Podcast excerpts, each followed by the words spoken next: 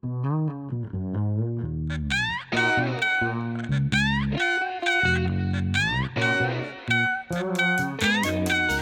друзья! Это шоу доцента и клоуна «Базаров порезал палец». Меня зовут Борис Прокудин, я доцент МГУ. Меня зовут Филипп Жиплаков, я психолог, арт-терапевт и клоун. Наш подкаст литературный и терапевтический одновременно. Мы берем литературные произведения, их авторов и героев, Анализируем их с точки зрения современной психологии. чтобы помочь себе и, если получится, стать счастливее. Сегодня мы поговорим о героях повести Николая Васильевича Гоголя «Старосветские помещики». И тема «Инструкция, как справляться с утратой».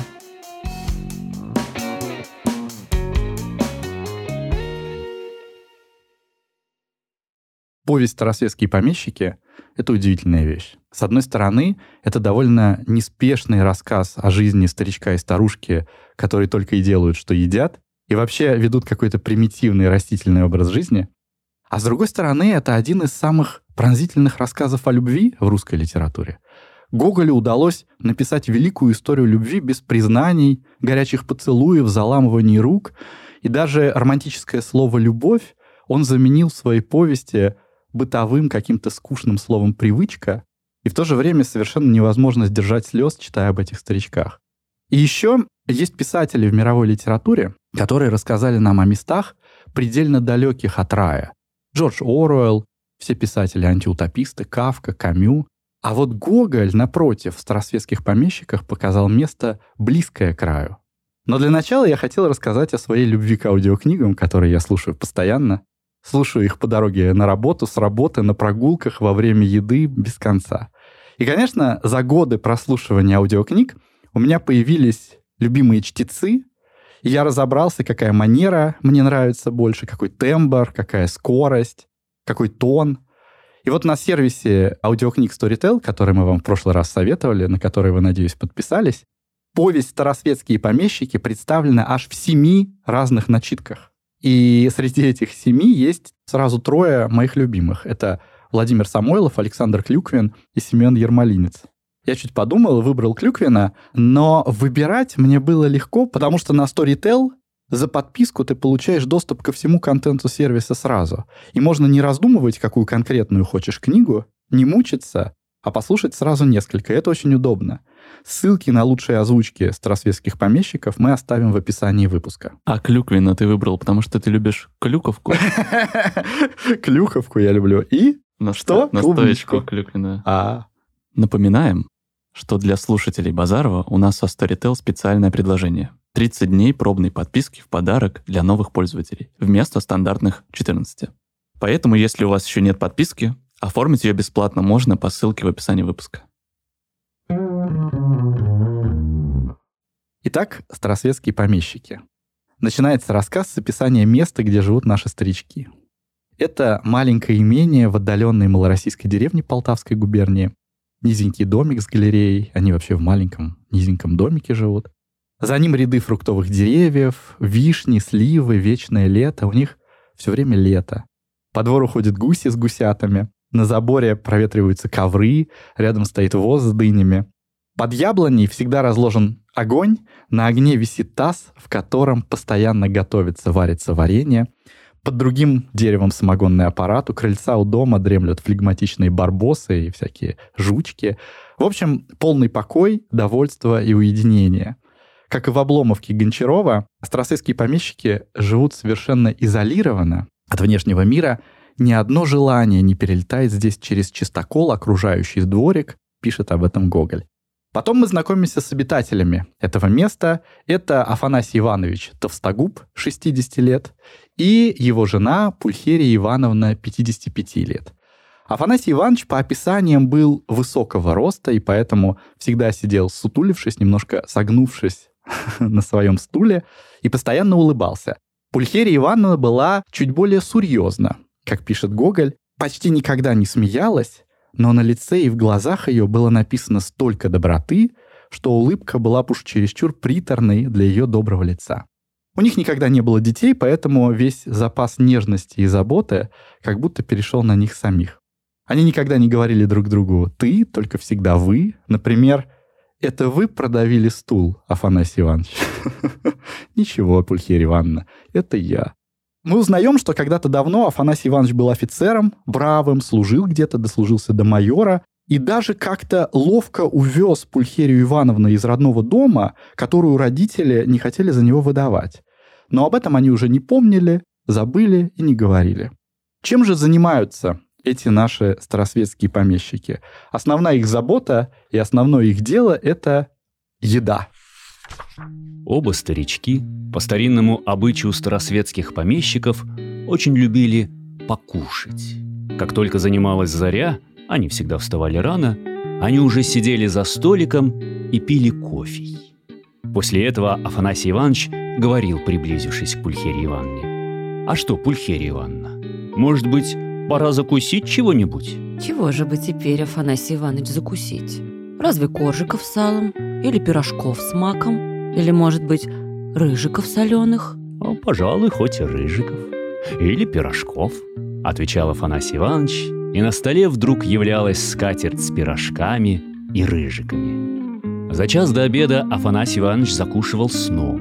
Выпивал старинную серебряную чарку водки, заедал грибками, разными сушеными рыбками и прочим. Обедать садились в 12 часов. После обеда Афанасий Иванович шел отдохнуть один часик, после чего Пульхерия Ивановна приносила разрезанный арбуз. Немного погодя, он посылал за Пульхерией Ивановной или сам отправлялся к ней и говорил, «Чего бы такого поесть мне, Пульхерия Ивановна?» Чего же бы такого? Разве я пойду скажу, чтобы вам принесли вареников с ягодами, которых я приказала нарочно для вас оставить? И то добре.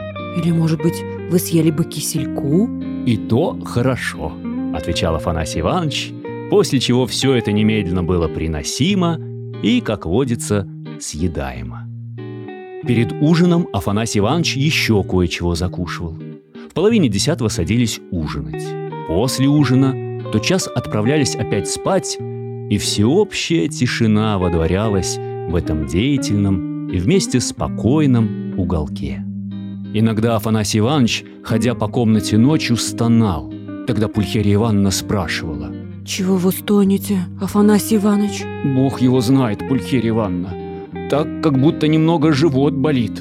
А не лучше ли вам чего-нибудь поесть, Афанасий Иванович? Не знаю, будет ли оно хорошо, Пульхерия Ивановна. Впрочем, чего ж бы такого съесть? Кислого молочка или жиденького узвару с сушеными грушами? Пожалуй, разве так только?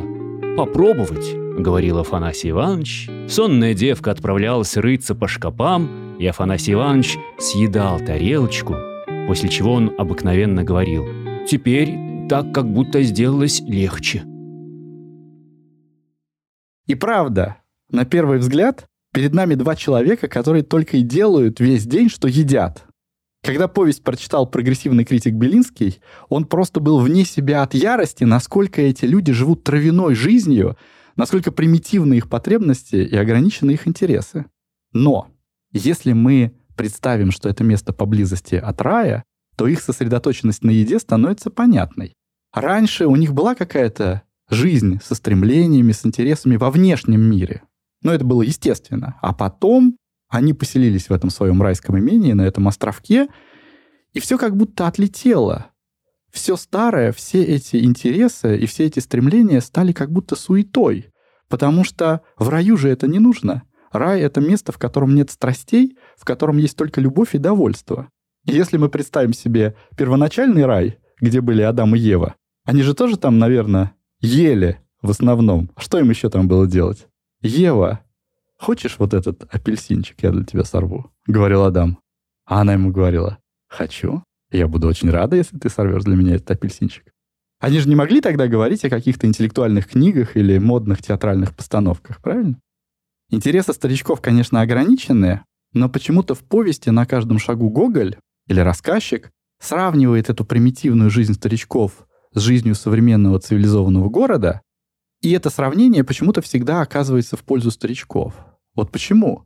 Потому что обитатели цивилизованного мира и жители столичных городов с точки зрения Гоголя эгоистичны. И они пытаются быть успешными и богатыми, и поэтому, вступая в коммуникацию с другими людьми, они преследуют свои интересы. А человек сам по себе, с которым они разговаривают, им не интересен. А вот старички не занятые вроде ничем, кроме еды, обладают каким-то неисчерпаемым запасом интереса к людям, внимания и доброты.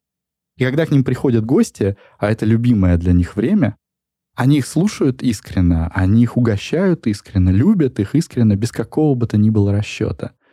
«Я любил бывать у них», — говорит Гоголь. «И хоть я объедался страшным образом, как и все гостившие у них, хотя мне это было очень вредно, однако ж я всегда бывал рад к ним ехать». И вот, читая все это, невозможно до конца понять, заслуживает жизнь этих старичков уважения или скорее иронии. Вот что по этому поводу думать? Я хочу, хочу пристать к словам Белинского, ага. прогрессивного критика. Я в его словах слышу проекции его, и в этих проекциях я вижу и ощущаю какой-то страх перед старостью и, возможно, даже смертью, mm-hmm. что он пытается своим гневом остановить этот мчащийся поезд со всех сил, который мчится на нас всех, это время и старость. Мне кажется, он пытается протестовать против старости, смерти и праздного образа жизни. Я хочу сделать видимым, что мы знаем, что Афанасий Иванович, он офицер. Да. Мы также можем предположить, что он какой-то приключенец и авантюрист. Жену свою он же выкрал, к чему я все это клоню. Я фантазирую, что они присыщены уже жизнью и находятся в таком этапе жизни, когда им остается только наслаждаться обществом друг друга угу. и есть, и получать удовольствие, но также у них же не было детей, у них не получилось да. создать семью. Ну, я когда про это думаю, я вижу в этом много любви, что они, несмотря на эту трудность, остались вместе и быть семьей. Угу. Мне кажется, это клево. Вот такие у меня соображения про это. Я как человек, который сейчас работает просто, ну, потому что осень, ага. как это называется, мой... А, у вас по профессии осенью профессия, больше осенью клиентов, больше клиентов говоря. и много работы, и больше ага. тренингов. Я пять дней подряд вел тренинги в разных организациях, и я мечтаю о каком-то праздном отдыхе. И, например, я думаю про себя лет восемь назад, когда я смотрел, как отдыхают мои родители, я смотрел с каким-то стыдом, может быть, и кринжем, что, мол, я так не буду делать, я не буду сидеть, смотреть телек, там есть борщи, я куда-то пойду обязательно в какой-то музей. Но сейчас я просто мечтаю о санатории, грязевых ваннах. И если среди наших подписчиков есть обладатель санатория или грязевых ванн, я буду ждать сообщения. Я приеду и что-нибудь проведу для вас. Пожалуйста, посоветуйте меня в санатории. Помнишь, когда мы разбирали Обломова, мы говорили с тобой об Ольге Ильинской, которая знала, как правильно жить, и она говорила, что работать нужно усердно, а отдыхать нужно изящно. Угу. То есть нужно ходить в театры, в музеи, интеллектуально расти у себя на отдыхе. Но вот когда я читаю старосветских помещиков, и все это описание, и как там у них лениво гуси ходят по двору, и что у них варенье кипит в этом тазу, мне почему-то хочется туда в большей степени, чем интеллектуального отдыха. В повести меня всегда смущал кусок, где рассказано, как Афанасия Ивановича и Пульхерию Ивановну обкрадывают их работники и слуги. А они же помещики, то есть у них есть крепостные крестьяне, у них есть какое-то хозяйство, и этим хозяйством нужно как-то руководить. А как руководил Афанасий Иванович? Он иногда ездил к косарям и жнецам, пишет Гоголь, и смотрел довольно пристально на их работу с пригорка. То есть показывал, что он есть, присутствует, довольно пристально смотрел и уезжал. И, конечно, ни разу в жизни не поинтересовался ни о доходах, ни о расходах имения, а Пульхерия Ивановна большей степенью занималась заготовкой грибков и настоек. И в результате приказчик их и Войт, это сельский староста, присваивают себе половину их муки, барской муки. Дворовые люди, девки и кучера съедают половину амбара, тащут все, что можно утащить, полотна, пряжу и так далее.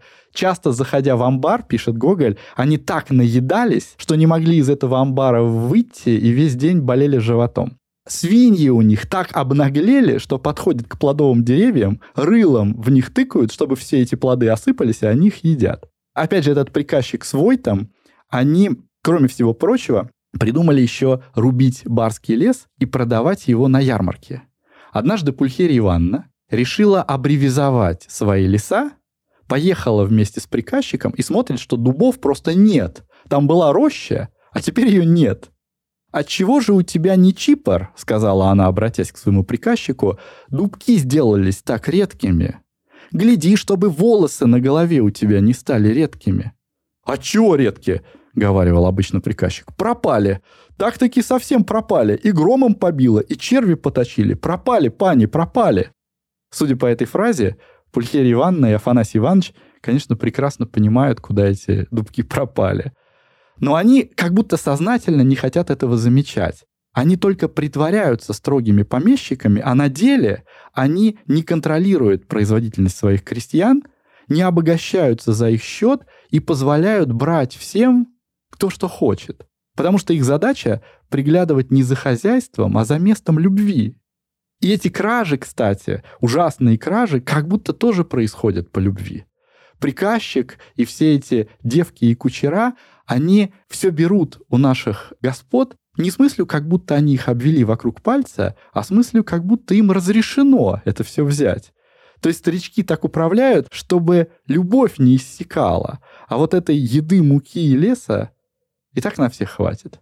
И как бы их ни обкрадывали, благословенная земля производила всего в таком множестве. Афанасию Ивановичу и Пульхерии Ивановне так мало было нужно, что все эти страшные хищения казались вовсе незаметны в их хозяйстве.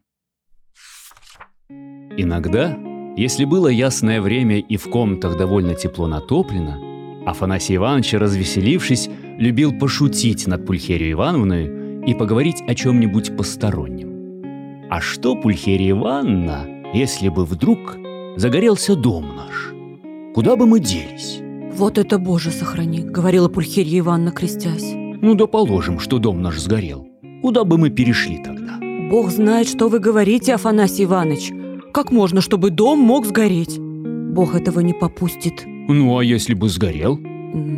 Ну, тогда бы мы перешли в кухню.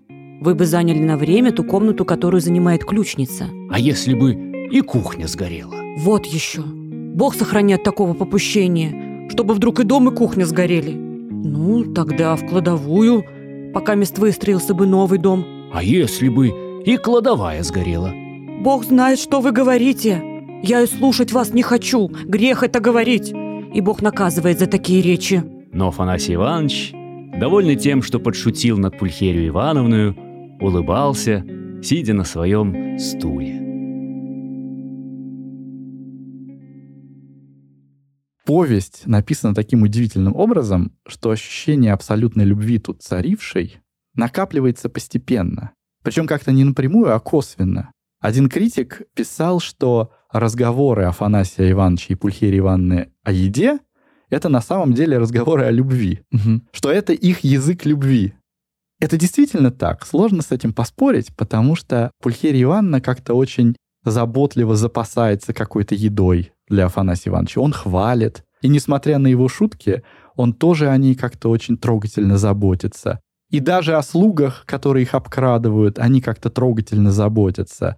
И о гостях они тоже очень трогательно заботятся. Вообще, когда гости приезжают, для них выставляются все самое лучшее, что только есть в доме. Интересно, что мир старосветских помещиков, он написан с юмором, Гоголем. И все его обитатели немножко смешные и гротескные.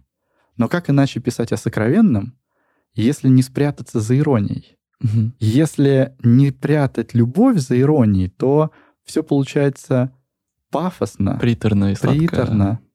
Вот, и пусть Афанасий Иванович и Пульхерия Ивановна немножко смешные во всем своем поведении, все равно мы читаем и чувствуем, какое тепло здесь разлито. Когда слушаю тебя, я как-то начинаю смотреть на это место обитания, как на ребенка, на котором они заботятся. Ага. Вот эта любовь, которая не, не нашла выхода, вот это внутри в ребенка, который родился, что как будто она направлена на все, на этих и свиней, и людей. И они так их, знаешь, отчитывают, как мать отчитывает ребенка, Ага. прощает что-то. Да, в каком-то смысле это так, потому что там описывается кучер, который как раз занимается самогонным аппаратом. И там есть ремарка, что весь день перегоняя этот спирт на какие-то косточки, он уже совсем лыка не вязал, и. Пульхерия Ивановна его отводила домой, укладывала спать, укрывала, чтобы завтра он мог дальше производить самогон. Еще все вот эти истории, ну, знаешь, про то, как они едят, звучит очень вкусно. Ну, то есть, как будто они умеют вкусно жить. О, да. В этом нету какого-то, знаешь, обжорства, как показывает, там, не знаю, Миядзаки в своем мультике. Ага. Вот это «Унесенные призраком», Да. там, где они просто обжираются без остановки, а тут Да. очень вкусно живут. Еще можно предположить, что еда во всем этом произведении — это какая-то аллегория, потому что они столько едят, но не толстеют. Афанасий Иванович ест 9 раз в день, но в то же время он описан как высокий и сутулый, то есть он худой. Понимаешь? Возможно, эта еда является каким-то символом чего-то другого, какой-то другой пищи. Потому что мы знаем историю про обжор. Вот ты привел Миядзаки, есть еще там Гаргантюа и Пантагрюэль, какое-то классическое произведение об это обжиралово, и все они там толстые, неприятные. А здесь они едят, едят и не толстеют.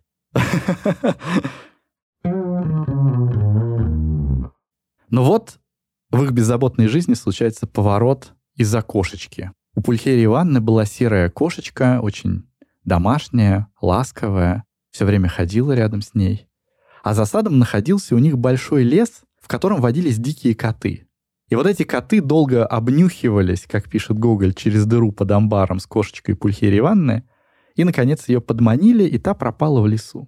Пульхерия Ивановна искала ее, искала, не нашла и забыла, но тут через три дня эта кошечка вдруг появилась, пришла из бурьяна, вся какая-то худая, тощая, побитая, и Пульхерия Ивановна сразу решила ее покормить. Она дала ей молочка, мясо, села перед ней рядом, смотрела, как она отъедается, и захотела ее погладить.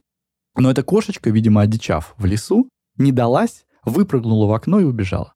И Пульхерия Ивановна задумалась и сказала, «Эта смерть моя приходила за мной». Ну и все, и погрустнела. Афанасий Иванович пытался ее как-то развеселить, как-то пошутить, но все это было безрезультатно. Идея Пульхерии Ивановны о том, что кошечка — это смерть, это, конечно, не просто предрассудок в рамках этого произведения, потому что кошечка появляется не просто так. Она возвращается из внешнего мира, как будто, из друной вестью. Помнишь, я говорил вначале, что они живут изолированно, и внешний мир никак не вторгается в эту жизнь, в этот райский уголок?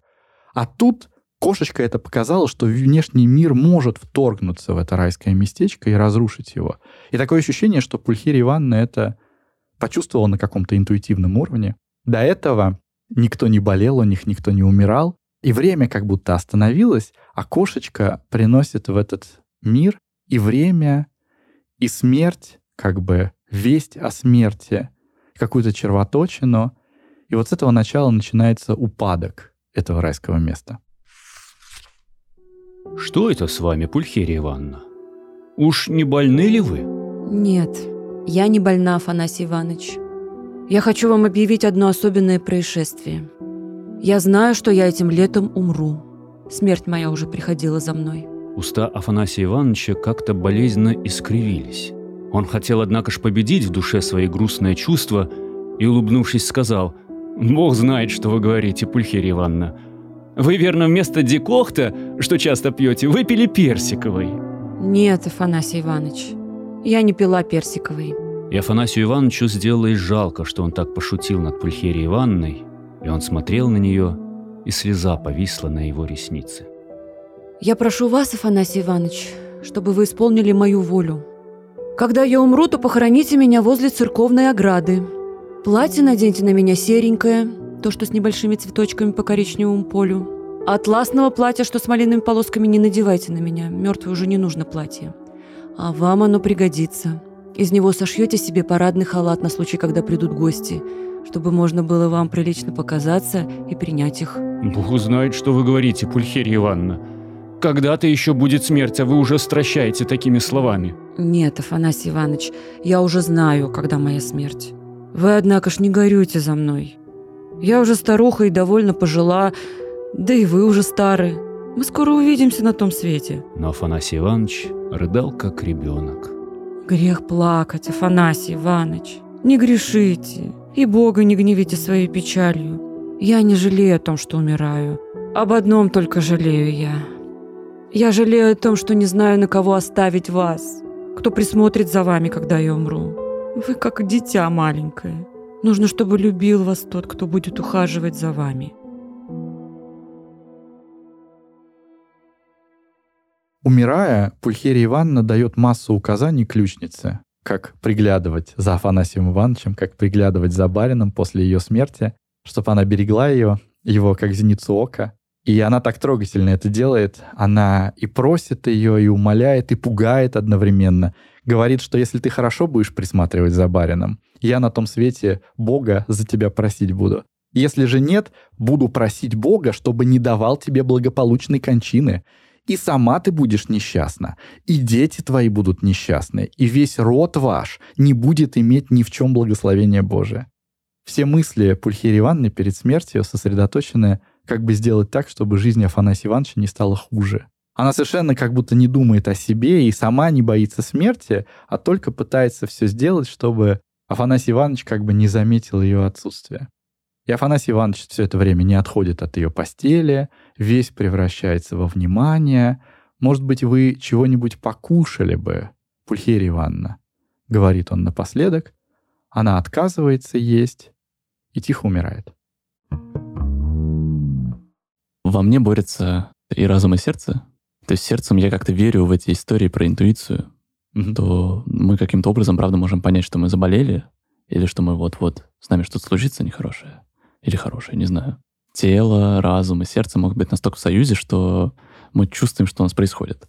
Вот я, например, думаю про психосоматику. Психосоматика — это когда мы вообще в дисконнекте с телом. Например, мы свалимся с температурой, потому что нам тело уже говорит, да угомонись ты, господи, ты, боже мой. Или у человека болит спина, и он идет по врачам, ему говорят, у тебя все в порядке, угу. то есть у тебя здоровая спина, сходи к психологу, говорят, отправляют врачи таких людей, которые жалуются на боли, которые не имеют обоснований. Но это одна история про психосоматическую. Но вот что в этой истории мне симпатично, то, что Пульхерия Ивановна из э, девочки-подростка, которая mm-hmm. активно поддерживает игру Афанасия Ивановича, в клоунаде есть вот этот белый клоун и рыжий клоун. Вот она белый, такой правильный, такой взрослый подросток, который все знает, головой все понимает. А он такой рыжий, который все время его подкалывает. И вот она становится супер взрослой. И она на подколы его не ведется больше. В момент, когда она с ним говорит когда ему, когда ему говорит, что скоро умрет, и она становится очень взрослой, ага. и относится к нему как к дитю, и готовит ему к тому, что будут перемены. И это хорошо, что она про это с ним говорит. Мне кажется, в тот период времени умирать в 55-65 это какая-то была норма. Вы уже старые и сами скоро умрете, говорит да, она. Да, и мне кажется, она пытается его, конечно, готовить, потому что подросток, возможно, не справится с утратой. Но как не готовь его, не готовь. К этому нельзя быть готовым. Вот я так думаю. Ну ладно, у меня есть история, когда я думал, Давайте. что умираю. Да, я чувствовал, что умираю. Давайте. За домом, в котором я рос, был такой своеобразный домашний сад, который делали сами жильцы дома. Мне было лет пять, может быть, меньше. И я любил в этом саду что-то подъедать. Там рос шиповник, какой-то горох, какие-то ягоды. Но я ел, и все было в порядке. И в один из дней я был один, без друзей. По привычке пошел есть. Там что-то росло стручковое. Я ем горох. У меня он набран в целую руку, я его ем. Тут я вижу, что надо мной начинает появляться большая длинная тень, и я слышу голос. «Эй, парень, что ты там делаешь?» Я оборачиваюсь, и это стоят подростки, которым, знаешь, лет 12-14, они такие длинные, как в сериале «Очень странные дела», у них маленькие шортики, но длинные руки и ноги. Ага. И они говорят, что ты там делаешь? Я говорю, я, я ем, я ем горох. Отвечаю им, а они говорят, это не горох, на полном серьезе они на меня отвечают, без какого-либо сомнения ага. и какой-то насмешки на лице. С ага. полным серьезом говорят, это не горох, это куриная слепота. Ты съел это, ты ослепнешь и умрешь через два часа. И молча уходят. Я, как в фильме жанра драма, трагедия, я сжимаю кулак с горохом, он рассыпается по земле, и я понимаю, через два часа я ослепну и умру. Мне нельзя возвращаться домой, я не должен умирать дома. И я начинаю ходить по району, где я живу, и я рыдаю. Уже прошло часов 6, 8, я, вот все 8 часов я там гулял по улице и рыдал. Я не ел ничего. Прохожие... Ждал меня не... смерти. Ждал смерти. Прохожие меня не останавливали, они просто на меня посматривали. Ну, я понимаю, почему. Потому что, наверное, в этом в лице этого пятилетнего ребенка они видели решимость погибать. Но прогуляв 8 часов, я вернулся домой, весь зареванный, вижу мать, и я начинаю снова реветь, и она говорит, ты чего? Я говорю, я съел куриную слепоту, я скоро умру, я слепну и умру. И моя мать такая, она, ну все. Ну все. Как видите, прекрасная история. Проклятие миновало меня. Ага. Не сбылось пророчество длинноногого рукого пацана. У меня тоже есть история про интуицию, про моего дедушку. Моего дедушку звали Борис Иванович, меня, собственно, назвали в его честь. И мой дедушка был военным. Во время войны он был лейтенантом и артиллеристом, участвовал в штурме Берлина, а после войны он женился, служил в Германии, в Средней Азии. Но я его помню, когда он уже вышел в отставку и жил вместе с бабушкой в Москве. Дедушка был довольно строгим по характеру человеком, серьезным, как бы сказал Гоголь, в отличие от нас всех, и, главное, очень деятельным. Помимо того, что он постоянно работал, каждый день ходил на работу, он еще что-то все время делал руками. У него на балконе был верстак, целый арсенал инструментов, постоянно пахло стружкой, потому что он делал мебель, переплетал книги, что-то паял и так далее, и так далее. Но, к сожалению, его таланты очень плохо передавались по наследству, потому что папа, журналист уже хуже, что-то мог делать руками, mm-hmm. а я уж совсем ничего не мог делать. Подростком я был мальчиком без особых интересов. Однажды дедушка узнал, что я не знаю таблицу умножения. Ну, я был еще маленький, я был в 11 классе, но он был так поражен этим. Он сказал, ну давай, давай учи, а в следующий раз придешь и ответишь мне. я пришел в следующий раз на 2, на 3 я ответил таблицу умножения, но когда на 6 уже пошло, я посыпался. И дедушка, ну, просто не понимал, как вообще такое возможно. Но в школе я еще писал стихи. И к 11 классу у меня накопился, накопилось какое-то количество стихотворений, которые мы решили издать книжкой. Папа распечатал этот сборник в двух экземплярах на работе и отдал дедушке переплести. И стихи эти были, конечно, слабые и корявые, но дедушка как-то очень серьезно к ним отнесся очень как-то серьезно их читал и оставил один сборник у себя. А потом дедушку сбила машина. Когда он шел на работу, и он попал в больницу со сложным переломом ноги, и, в общем, ничего беды не предвещало, потому что он был довольно здоровый человек. И я был у него в больнице только один раз. На его день рождения и я приехал с поздравительным стихотворением. Я тогда учился на первом курсе, и как-то мне стыдно это вспоминать, как я в попыхах быстро написал это стихотворение, где-то в столовке за 15 минут я это сделал, потому что всегда спешил, mm-hmm. постоянно опаздывал и так далее. И вот с этим текстом я поехал к дедушке в больницу. Приехал, увидел его в палате, нога его висит на каком-то подвесе, трубке, лекарства. И вот я прочитал ему это стихотворение. Читаю по бумажке, а оно было такое обнадеживающее. Там были слова о том, что, ну вот, тебя скоро выпишут, и ты позабудешь, как был сгоряча в том доме, где стены полны кирпича. Такие были строчки. И я дочитал это стихотворение, поднял глаза и увидел, что дедушка плачет. Лежит, плачет, слезы у него катятся по лицу. Но тут пришла медсестра, сказала, пора принимать лекарства. И папа мне говорит, давай прощайся, иди. Я ушел, и потом дедушке сделали операцию, но у него не выдержало сердце, и он умер.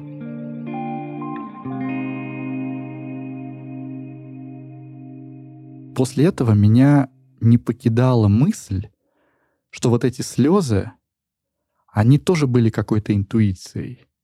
Я ему говорил о том, что он скоро будет выписан, а он, несмотря на то, что еще ничего не предвещало, он как будто чувствовал, что он эту больницу уже не покинет.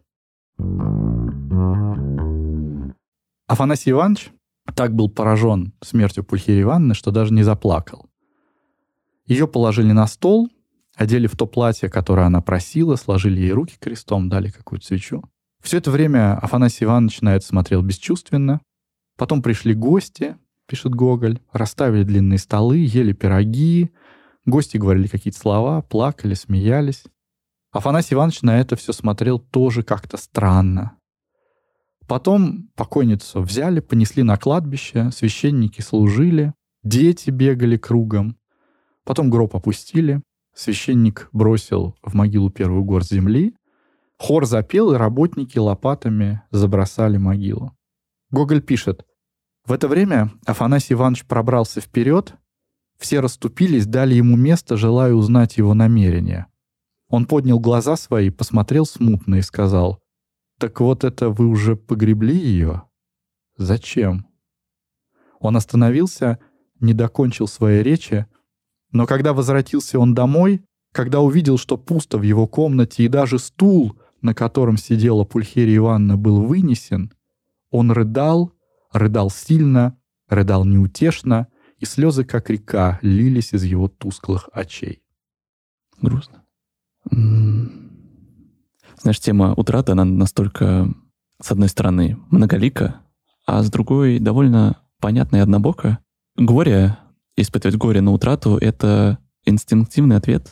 Это дано нам для того, чтобы справляться с изменениями в жизни, когда мы теряем то, что любим, и то, что нам нужно. Это как когда урчит живот, когда мы видим еду, и мы голодны. И что происходит с человеком, когда он переживает утрату? Это бьет по его всем сферам жизни. Он теряет баланс. Это бьет по мыслительному, эмоциональному, социальному и духовному. Я зацепился за слова про «не заплакал», был фрустрирован и отстранен. Человек, когда встречается с утратой, испытывает много разных эмоций. Это не обязательно печаль, вливающаяся в слезы. Нету правильного или неправильного горевания. Оно может сопровождаться и гневом, и стыдом, и виной, тревогой, и страхом, гневаться на Бога, на то, что это произошло, на то, что кошечка это пришла, какого, мол, черта. Или там испытывать вину за то, что вот он пошутил там как-то перед смертью ее не так, как надо. Угу. Мне кажется, люди, которые были в браке, они испытывают страх, потому что они одновременно вместе с близким человеком теряют и прошлое, и настоящее, и будущее. И мне кажется, они боятся то, что забудутся все эти истории классные, которые у них были. Ну, какой-то основной здесь тезис, то, что нету двух одинаковых гореваний, у нас как-то почему-то в обществе, не знаю, когда гнев мы испытываем, нам его запрещают испытывать. Говорят, не можешь ты гневаться на, на того, кто ушел. Хотя это ведет к тому, что справиться с утратой. Скорбью учится. Это навык, которым мы учимся каждый раз, каждую утрату. А как ты объяснишь то, что вот в начале всей этой церемонии он был бесчувственен, а когда он увидел, что стул даже ее вынесли, Мгм. тут как будто эмоции его прорвались, и слезы потекли рекой. Я вот думаю про то, что вначале он был фрустрирован, что как будто это не, не реальность какая-то, что это какой-то мультик или кино. То есть психике нужно догнать, что, кажется, происходят изменения. А когда он приходит и видит, что стула нету, вообще предметы очень важны для людей, которые переживают утрату, ведь это то, что помогает совершиться переходу. Стул — это как символ, и он на нем сидел, она про него говорила, что его кто-то продавил, и тут исчезает память, и мне кажется, это вызывает боль, и то, что стул исчез, это, конечно, не совсем верно. Человек, который переживает утрату, ему решать, когда исчезнет предмет из его жизни, а тут как будто бы его не спросили. Ну, то есть много всего произошло, и он потерял какой-то контроль. Мгм. А еще он офицер, мне кажется, не стоит это забывать. Это моя фантазия, что у людей, которые как-то связаны с военным делом, какие-то другие отношения с эмоциями. Если говорить про какой-то... Ну, по крайней мере, они их умеют сдерживать, может быть, больше, чем другие. Или подавлять. Или подавлять. А тут настолько, видимо, сильно это было, что не подавить такую эмоцию. Знаете что? Я тут хочу тоже вклиниться. Давай. Вот ты говорил про момент, когда мозг не хочет осознавать, что что-то изменилось. Я вспомнила, как когда мне было 8 лет, у меня умерла бабушка. Я была в гостях у своего брата, и мне сообщила его бабушка по отцовской линии, что бабушка умерла, моя по материнской линии. Этот дом, дом брата, он находился в минутах 15 ходьбы от моего дома, а бабушка жила во второй половине нашего дома. И я помню, что у меня было сначала такое потрясение, я думала, как так? Как это вообще возможно? И мы сидели с моим братом, просто молчали, смотрели в одну точку. И уже вечерело, и я понимаю, что мне нужно идти домой. И мне не хочется идти домой, потому что я не верю. Не верю в то, что она умерла. Я все время меняю темп шага. То быстрее иду, чтобы быстрее узнать, что произошло, то сбавляю шаг, потому что я думаю, нет, я не хочу узнавать. И все время до похорон у меня было состояние полного отрицалого. И вот когда мы были уже на кладбище, и мою бабушку погружали в выкопанную яму и кинули первую землю на гроб, я подумала, это очень странно, сюрреалистично, невозможно. И я начала рыдать тогда. Вот как будто вот эта вот земля, она была для меня знаком того, что все это правда. Я сейчас рассказываю, аж голос дрожит. Потому что Да. это было первое столкновение меня маленькой со смертью. И, честно говоря, мне кажется, что тогда никто из нас правильно, ну, правильно, в кавычках, не смог справиться с горем. Как-то мы его все закопали вместе вот с этой землей. Мои какие-то основные, да, поинты, точки, тезисы — это то, что нету правильного, неправильного горя. Вот здесь каждый человек сам себе эксперт. И второе, что у Афанасия Ивановича только начинается путь скорби. Вот эти первые слезы — это только начало принятия больших изменений в жизни. В конце повести рассказчик Гоголь приезжает к Афанасию Ивановичу через пять лет после смерти Пульхерии Ивановны.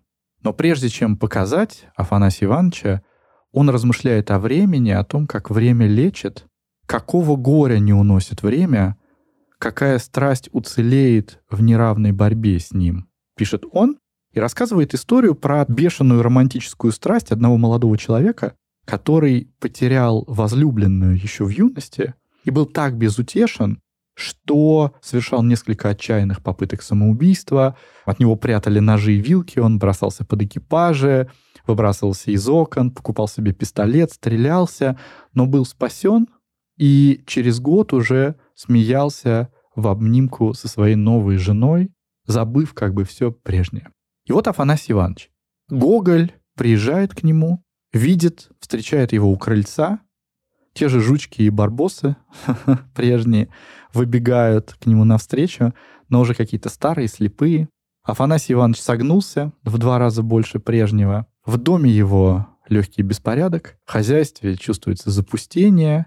И вот когда они садятся есть, обнаруживается, что Афанасий Иванович уж совсем стал плох, забывается, поднимает ложку с кашей, чтобы поднести ее к рту, а подносит к носу. Вилку вместо того, чтобы воткнуть в кусок цыпленка, тыкает в графин. И, в общем, теперь ему есть даже помогают.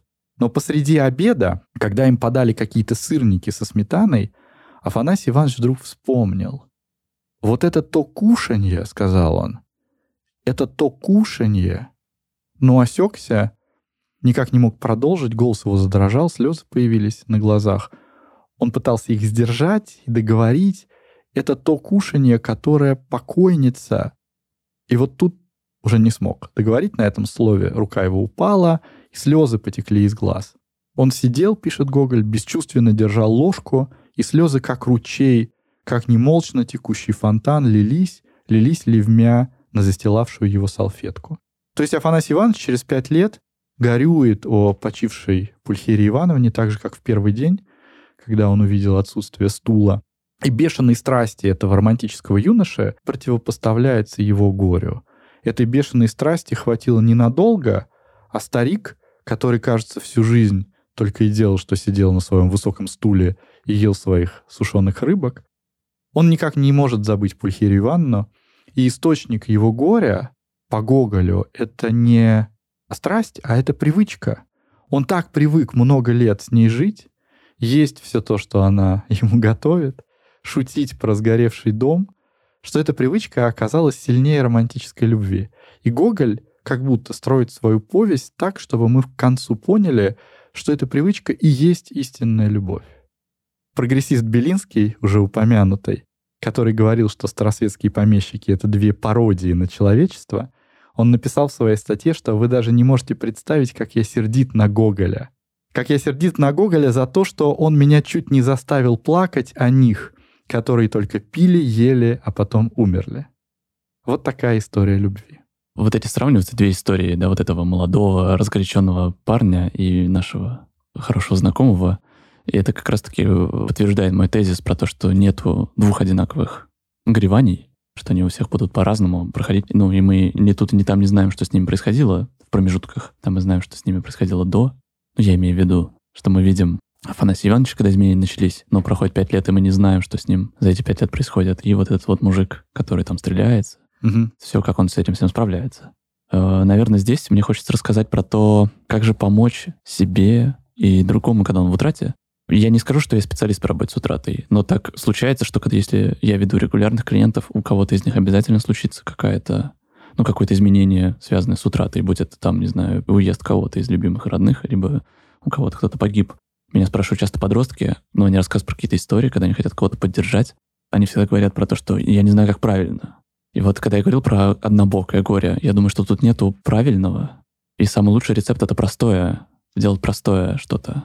И мне кажется, простое — это сказать, спросить, как ты. Простое — это просто посидеть рядом. Простое — это послушать бесконечные истории. Если мы берем там за гипотезу, что Афанасий Иванович боится, что он забудет все, что все это миф какой-то был, что это, что это всего не было, послушайте этой истории, потому что да, это закончилось, да, в жизни происходят изменения, да, там больше не будет новых историй, но старые же были, их можно вспоминать. по ним можно радоваться. Горе и скорбь — это же не про какой-то вход во мрак, да, это же просто про, про изменения, да, про, Мгм. про перемены.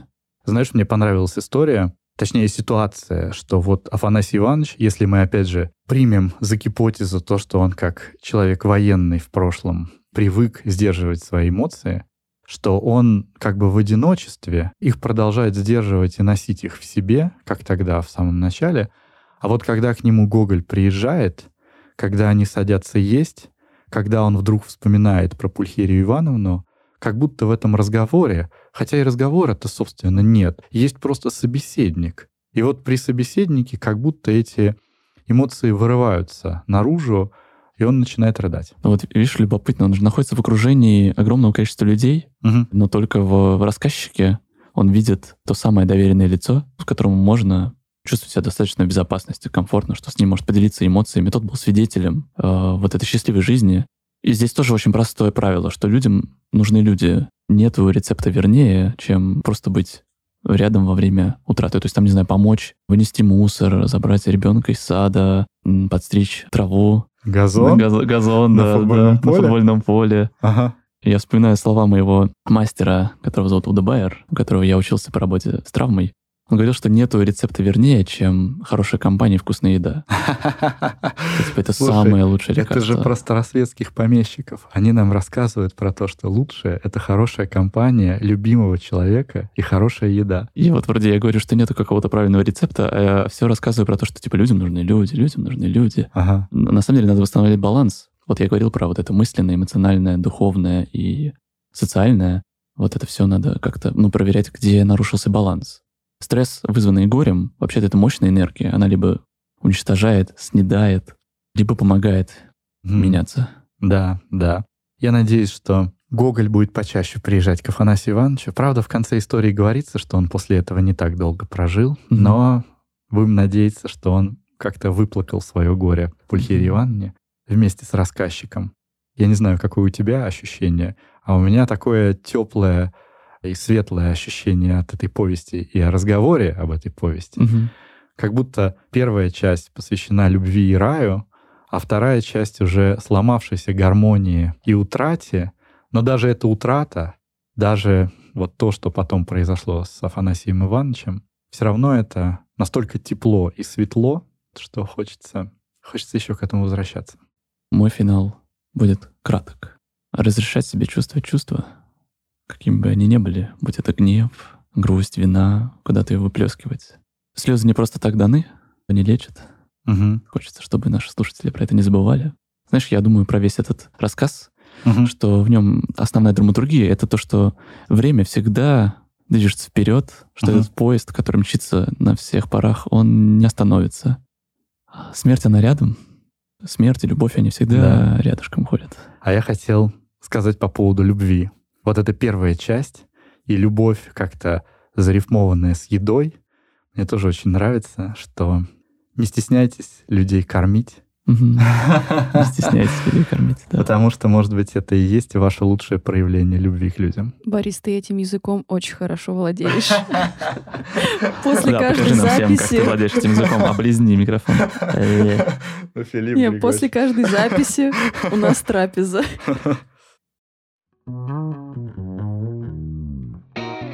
Пора прощаться.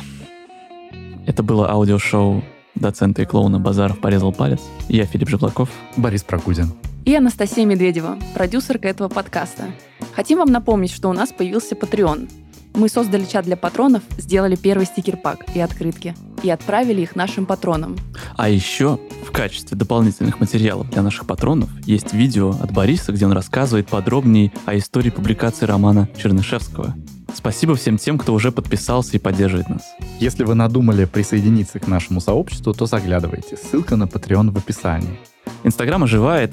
Заходите читать посты от меня, смотреть на обложки к выпускам от Алины. Мы выкладываем сторисы процессу записи на палец.базарова. Спасибо всем, кто рассказывает о нас друзьям и близким, делится в постах и в сторисах. Вы такие милые. В этом выпуске литературные вставки прочитали Екатерина Устюгова и Иван Полетай. А музыку, как всегда, написал Боженька, которого это, его поцеловала какая-то музыкальная фея в голову. Его зовут Кирилл Небогин. Ты все за меня прочитал.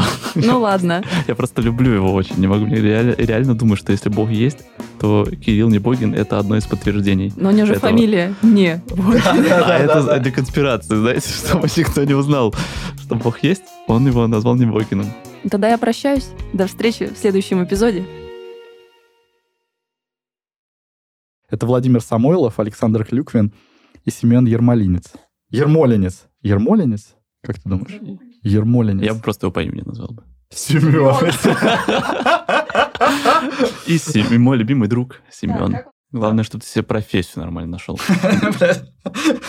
Наконец-то, а то все подкастер. Главное, чтобы себе жениха нормально он нашел. Вот, а так можешь что хочешь делать.